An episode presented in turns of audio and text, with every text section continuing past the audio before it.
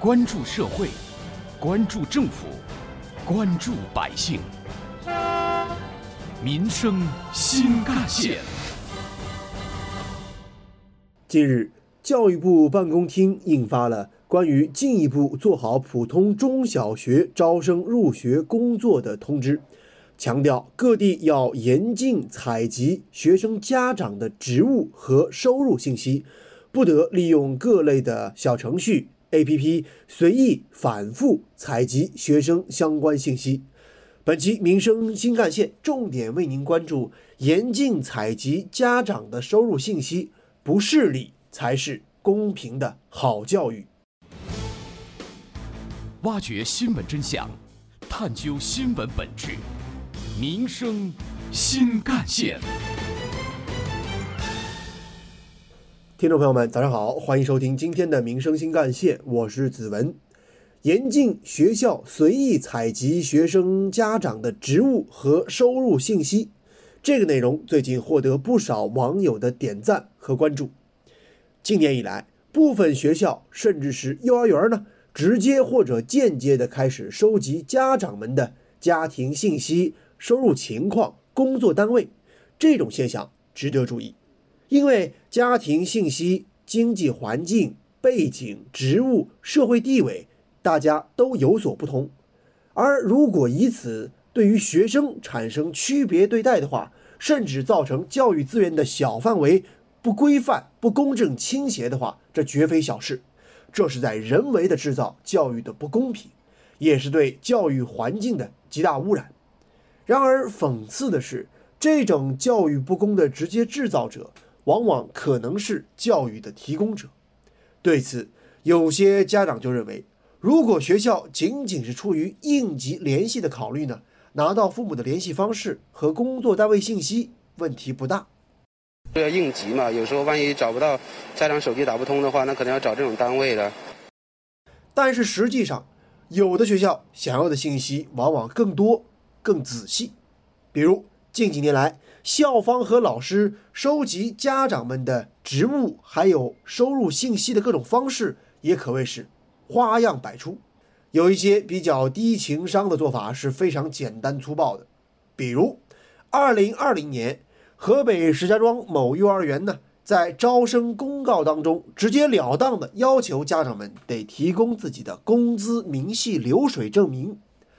二零二一年。山西原平市某一个小学的一张学生情况统计表当中，直接把学生的家庭情况分成十一类，要求老师进行分别统计。这其中呢，分类的选项就包括了赤裸裸的所谓企事业单位老板子女、全市垄断部门子女、领导子女等等选项内容。这张分类表格。简直可以说是集各种歧视之大全。除了这种比较低情商的做法之外呢，还有一些打着引号的高情商做法。但是不论你怎么样，对于学生家长经济状况的求知欲也是呼之欲出的。比如说呢，某地的有一个幼儿园呢，就发了一份调查表，这里边充斥着十多项完全没有必要的信息和无关的所谓超纲内容，比如呢。家庭住址、房屋产权人的姓名和房产证编号，如果没有房产证，还要填为什么没有获得房产证书的原因。除此之外，还有最典型的家长在单位的职位、家长的出行工具是什么、孩子报了哪些兴趣班呢？总而言之，不论是高情商还是低情商。这些无非都是为了打探家长收入、打探家庭经济状况的经典套路，目的是不言自明的。杭州学生家长王先生，呃，还是跟他们提供一个更公平的环境比较好。这个跟家长职务其实并不相关。严禁学校采集学生家长的职务和收入信息，当然是值得肯定的，促进教育公平的举动。在为其鼓掌，并且期待与监督这项规定的严格落实之余呢，我们也应当清楚地认识到，校方和老师采集家庭信息，是以家庭经济状况等因素区别对待学生这一扭曲风气的结果和必然表现。如果这样的风气得不到扭转，校方就算是不采集家长的职务和收入信息，也有很多其他方法，或者说打着引号的行之有效、拐弯抹角的方式来区别对待学生。不过，这也从侧面印证了为什么有部分家长就是愿意时不时的在家长群里炫个富。这些家长的心理往往也比较简单，就是希望可以通过显示家庭财富而让自己的孩子。得到特别的优渥对待，要知道这样的家庭教育理念和观念往往也是不对的，而且会对孩子的健康成长产生不利的深远影响。挖掘新闻真相，探究新闻本质，民生新干线。继续回来，有关于我们今天关注的校方摸排学生的。家庭收入情况以及家长的职务内容，这些套路啊，在现实中往往已经有了比较丰富的打着引号的实践经验，也往往学校或老师有着比填个表格更加隐秘或者有效的方式，那就是老师的家访。家访呢，本来应当是了解学生的学习情况、发展正常家校关系的一种必不可少的手段。但是，一旦教育的风气走了歪路，也难免变得家访不再那么纯粹了。对老师来讲，可以通过观察孩子所住的房子在哪所小区，是什么地段啊？这个地段楼盘价格如何呀？甚至孩子家中的布置摆设、家长与孩子的衣着谈吐等多个方面，都可以让老师对孩子的家庭背景摸个八九不离十。对此，不少家长表示自己挺无奈的，但是也没办法。因为小孩他只是去接受教育嘛，对不对？他又不是说你要跟你家长或者说老师要怎么样处好关系。就像我们刚刚说的一样，遗憾的是，总是有部分家长还乐于迎合这样的风气，甚至形成了一套我该如何优雅地展示我优越家庭环境的所谓经验。甚至某些家长在日常和老师的线上线下相处当中也颇有心得，这就包括在朋友圈晒一晒自己的名牌包啊，晒一晒自己的名牌手表、跑车，甚至晒一晒自己带着孩子去哪些高端场所旅游等等，这也成了不少家长在群里最深恶痛绝的所谓精彩表演。中国教育科学研究院研究员楚朝晖。特别是在义务教育阶段，不能够有这样的一些安排。在学校里，特别是公立学校，才有平等的受教育权利。有关于我们今天关注的内容呢，不少网友的留言和讨论也很多。网友晚风丝丝说呀：“我很支持这样的政策，教育就是要公平。”而网友世指金则说呢：“家长有时候也挺无奈，有的是敢怒而不敢言。”网友鹊桥会则说：“很多时候。”有些家长炫这炫那，明班就是为了摆富摆阔，其实这也是在助长不正之风。有关于我们今天关注的话题呢，接下来您将听到的是本台特约评论员、资深记者叶峰老师的点评。在一段较长的时间里，甚至包括现在，中小学校或是公开或是隐秘的对学生家长的职业、职务、经济收入。乃至社会交往等情况的信息采集，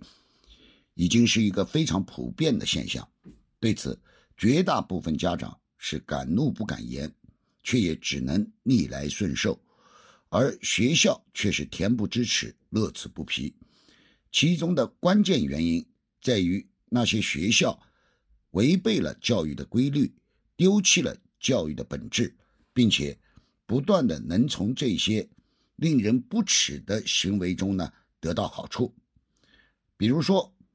家长是领导，就可以受到公权力的所谓照顾；家长是医生，老师就可以在自己或亲属就医时得到关照；家长是记者，就可以让学校或者某个老师个人多露面、多扬名、多扬名；家长是老板，一些学校和老师。与公就可以在财务制度以外，家长是老板，一些学校和老师与公就有了在财务制度以外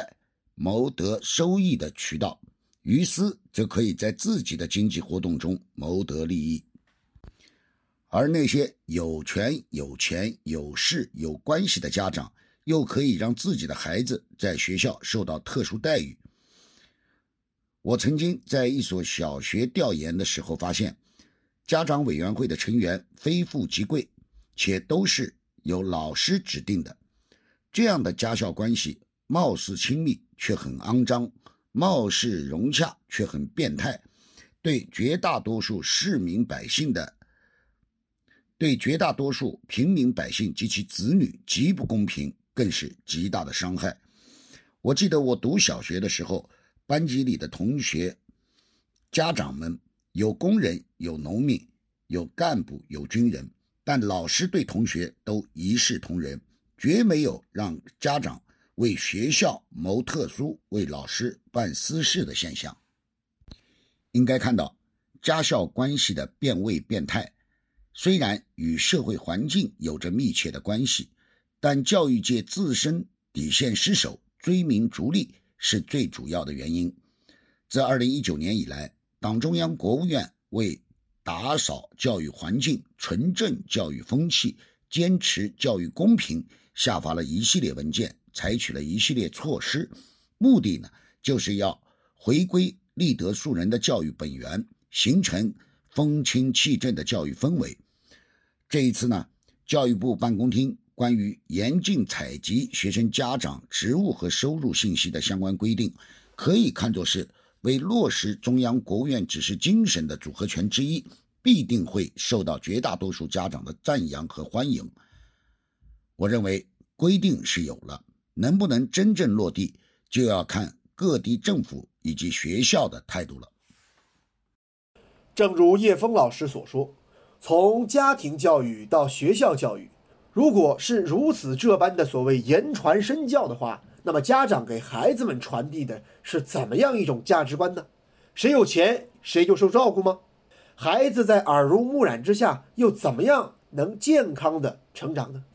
所以，严禁学校采集学生家长职务和收入信息值得点赞。更重要的是，要扭转以家庭经济条件为标准来区别对待学生的不正不良风气。